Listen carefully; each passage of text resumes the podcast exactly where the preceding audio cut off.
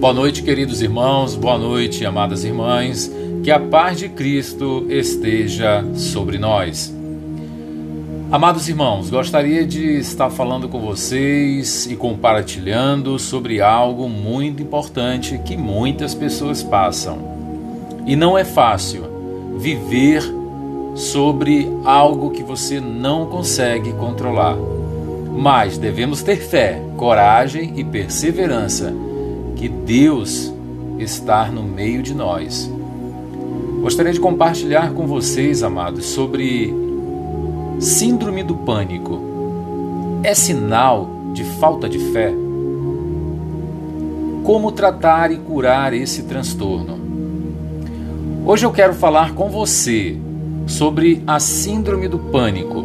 Só quem já passou por isso sabe qual é a sensação coração fica acelerado, sente falta de ar, tontura, o corpo começa a formigar e começa uma pressão tão grande na cabeça que parece que ela vai explodir. E o que é pior, uma sensação terrível de que a pessoa vai morrer a qualquer momento.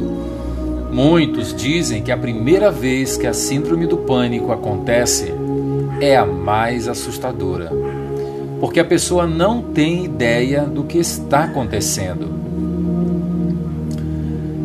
E por que essa síndrome tem atingido tantas pessoas ultimamente? Muitos são os fatores, mas as principais causas são o excesso de trabalho, muito tempo sem descanso, sem férias ou por causa de um estresse muito grande, preocupações excessivas, tudo isso gera síndrome do pânico. E diferente do que muitos imaginam, há muitos cristãos fiéis a Deus que oram, jejuam, obedecem a palavra, mas que estão passando ou já passaram por isso. E por causa disso, muitos deles chegam a se perguntar: será que tudo isso não é falta de fé? Se você está passando por isso, eu quero te dizer: não, não tem a ver com a falta de fé. A síndrome do pânico é uma doença psicológica que pode atingir qualquer pessoa, pois enquanto estivermos nesse mundo, estamos sujeitos a tudo. E se ela não for tratada de forma correta por um profissional, pode sim causar sérios problemas para a saúde física, mental e até espiritual. Não somente da pessoa, mas também de toda a sua família. Mas graças a Deus, existe tratamento para a síndrome do pânico e ele pode ser feito através do acompanhamento de, de psiquiatras e uso de medicamentos controlados. Quanto mais a pessoa estiver disposta a se cuidar, maiores são as chances de ela ser curada. Porém, o tratamento da síndrome do pânico se torna muito mais eficaz quando temos um relacionamento verdadeiro com Deus e com a Sua palavra. O principal sintoma dessa doença é um medo descontrolado. E Jesus sabe lidar com isso muito bem. A Bíblia diz que certa vez Cristo estava andando sobre as águas e Pedro quis ir até ele. Só que no meio do caminho algo aconteceu. Convido você, vamos ver como foi isso? No livro de Mateus 14, 28, 31, a palavra do Senhor diz: Senhor, disse Pedro, se és tu, Manda-me ir até o teu encontro por sobre as águas. Venha, respondeu ele. Então Pedro saiu do barco, andou sobre as águas e foi na direção de Jesus. Mas quando reparou no vento, ficou com medo e, começando a afundar, gritou: Senhor, salva-me!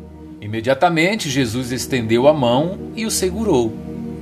E Jesus disse: a Pedro: Homem de pequena fé, por que você duvidou? Perceba que Pedro acreditou em Jesus e começou a caminhar sobre as águas. até que veio uma tempestade que tirou o foco dele. Então ele começou a afundar. Teve medo e entrou em pânico. Nesse momento, Pedro se lembrou de que poderia clamar por socorro.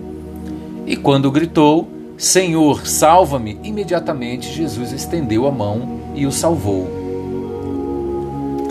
Aqui, amados, nós podemos aprender que não importa o problema que você estiver passando, mas não tire o foco de Deus. Aqui é um exemplo bem claro que Pedro, quando ele tirou o foco, olhou para a tempestade, a fé diminuiu. Então, que com esse exemplo de Pedro possamos aprender. Estamos com Deus, temos que ficar firme. Não importa o que vier, não importa as provações, não importa o que você está passando. Existem momentos espinhosos na vida. Sim, existem problemas. Existem pessoas que vão te magoar, vão te machucar. Mas se estivermos na presença do Senhor, nos fortalecendo diante da Sua presença, nos alimentando com a Sua palavra, não perderemos o foco. Por isso, temos que buscar a presença do Espírito Santo em nossa vida, deixar que o Espírito Santo faça morada em nossos corações, para que não sejamos igual a Pedro, perder o foco, perder o objetivo. Perder o objetivo, muitas das vezes a tua bênção passa por ti. Então, no momento em que você estiver com Deus, não deixe, não deixe que nada tire a tua atenção. Porque Jesus está ali, com a sua mão, pronto a estender a você a qualquer momento. Por isso Pedro lembrou que ele poderia clamar por socorro. E quando ele gritou, Senhor, salva-me, imediatamente Jesus estendeu a sua mão e o salvou. Da mesma forma, muitas pessoas creem em Cristo e caminham com Ele, mas chega um momento em que as tempestades vêm com tanta força que elas afundam. Pode ser a perda de um ente querido, uma situação no qual ela não vê saída, um problema no casamento que se estende por longos e longos anos, a falta de dinheiro e por aí vai. São questões, são problemas que afetam a vida, que deixa você cabisbaixo, mas se você estiver firme com Deus, você consegue passar por todos esses problemas. Mas é nessa hora que elas precisam se lembrar de que Jesus está ali, pronto para estender a mão para cada um de vocês. A Bíblia diz que Ele é o socorro, bem presente na hora da angústia. Então lembre-se, no momento em que você estiver triste, no momento em que você estiver pensando em fazer alguma besteira consigo mesmo, pense que Jesus está ali do teu lado, pronto a te ajudar. E peça socorro. E Deus vai estar bem presente na hora da tua angústia. Então, meu irmão, não perca a sua fé. Passar pela síndrome do pânico eu sei que não é fácil para ninguém, mas o cristão verdadeiro sabe que existe uma luz no fim do túnel. E a fé, ela ajuda muito no processo de cura. Por isso, se você está sofrendo com a síndrome do pânico, eu te aconselho a fazer duas coisas. Primeira, Procure imediatamente o um médico especialista e comece um tratamento seguro. Segundo, busque a Deus em oração. Ouça pregações, mensagens, louvores. Tudo isso vai fortalecer sua fé e te dar força para vencer as crises. as dores, o medo da morte. Coloque a sua esperança Jesus e confie que Ele pode te tirar dessa situação ruim.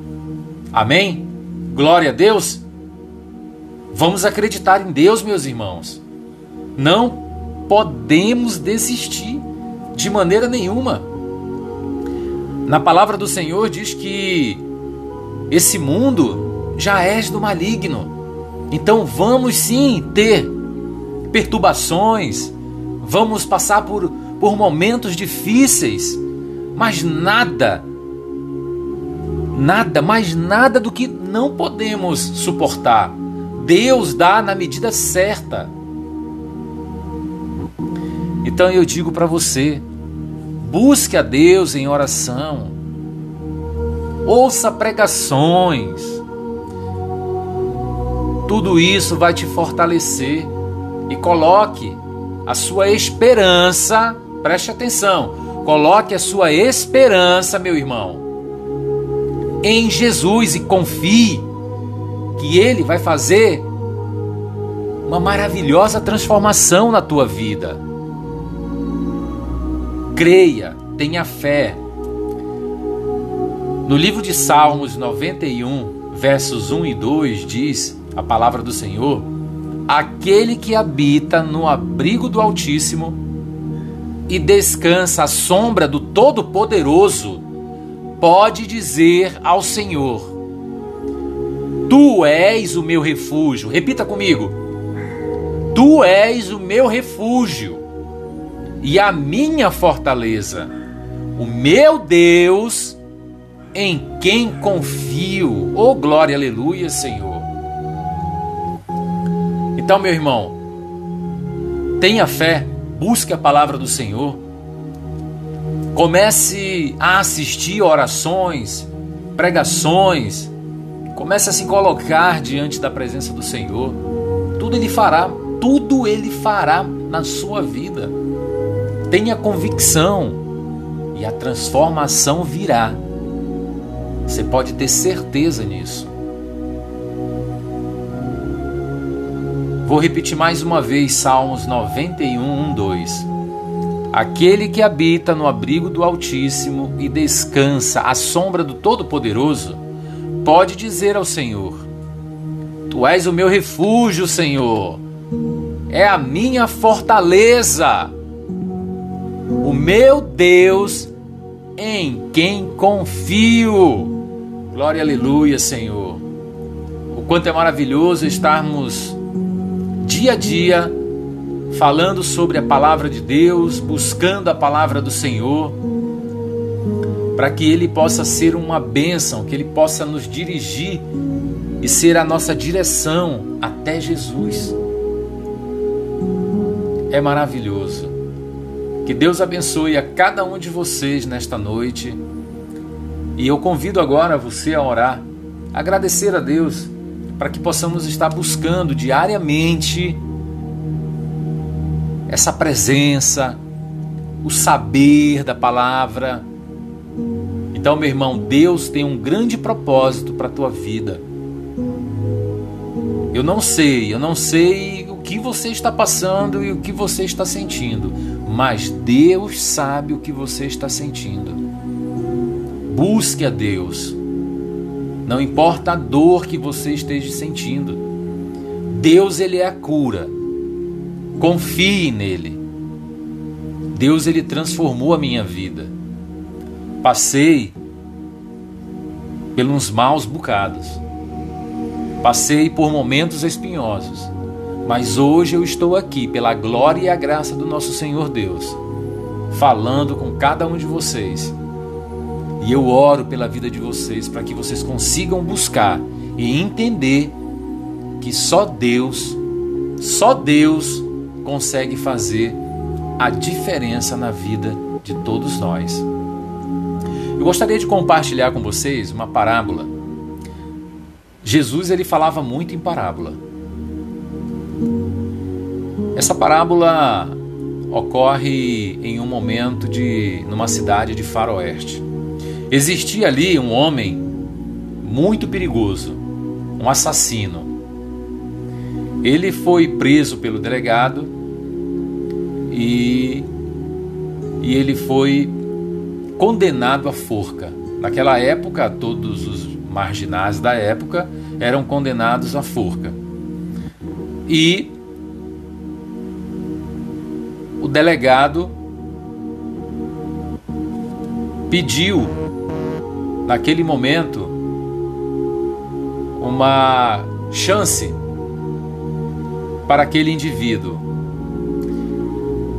a chance dele se regenerar. E ele foi até o governador, o delegado, e pediu por aquele homem. E naquele momento, o delegado falou com o governador, pedindo que o governador pudesse é, dar uma chance àquele homem. O governador estava de bom coração, fez uma carta dando o perdão dele. Uma carta dando o seu perdão. E o governador falou: Vou dar a carta e vou fazer. Mas antes disso, quero conhecê-lo. E naquele momento, o governador se vestiu de pastor, colocou uma beca e foi até a cadeia, com uma Bíblia no braço. E o pedido de perdão que o governador tinha dado para ele estava dentro da Bíblia. E o suposto pastor chegou na cadeia. Chegou lá na, na cadeia, chamou meu rapaz, vim aqui hoje te dar algo importante. E apontou para a Bíblia. E o rapaz olhou, eu não quero nada. Começou a cuspir no, no, no, no suposto pastor, que era o governador. Meu amigo, mas eu tenho algo importante para você aqui dentro.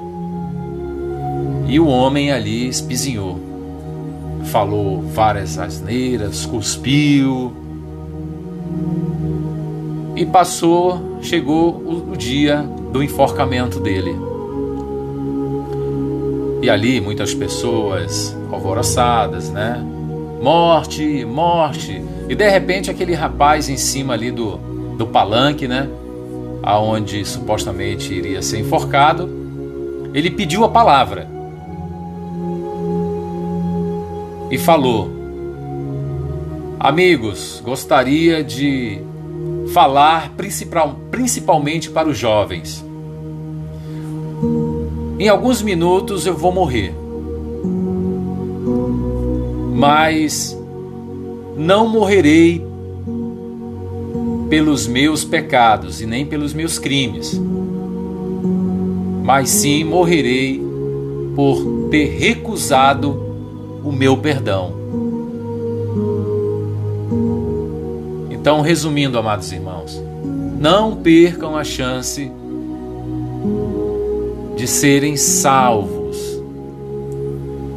Às vezes, um amigo, uma palavra amiga vai até você, algum cristão vai conversar com você, dar, dar a palavra para você poder entender Alguém vai te evangelizar, tentar te evangelizar. Então não trate mal as pessoas que queiram o teu bem. Não faça como esse homem que naquele momento dentro da Bíblia tinha carta de perdão dele e sem ele saber ele ignorou. Morreu não pelos crimes, morreu mas por negar o seu perdão. Então fica a lição para todos nós. Para que possamos ter a sensibilidade, a humildade de ouvir e aprender. Convido você agora, nesse momento, a colocar a mão no teu coração e falar com Deus. Feche os olhos. Senhor, Pai querido, todo-poderoso, obrigado, Pai, pela tua palavra. Obrigado, Senhor, por mais um dia Obrigado por nossas vidas, obrigado por cuidar de cada um de nós, Senhor. Pai amado, em o nome do Senhor Jesus, sei, meu Pai, que não é fácil, Senhor Deus, estar diante de Ti, te buscar diariamente, pois esse mundo, Pai, oferece tantas tentações, oferecem, Senhor, pecados, oferecem, Senhor, momentos de prazer, Senhor Deus carnal. E que temos, Pai, que buscar, sim, a tua presença para que possamos estar firmes, Senhor, na fé. Para que possamos estar, Senhor, diante de ti puros, mas temos que buscar, meu Pai, através da tua palavra, temos que fazer leitura e sermos fiéis a ti, meu Deus. Sabemos que o único caminho que nos leva ao Senhor é aceitar o Senhor como nosso Senhor e Salvador. Deus, não deixe, meu Pai, que nenhum mal, Senhor, chegue à casa dos irmãos e de nenhuma pessoa, porque sabemos, Pai, que o desejo está ali no coração, está ali escondido. Não deixe que o mundo, Deus, coloque um véu nos olhos. Não deixe, meu Pai. Tira, Senhor Jesus, este véu para que todas as pessoas possam se aproximar de Ti, com a vontade e o desejo de te servir e de estar contigo.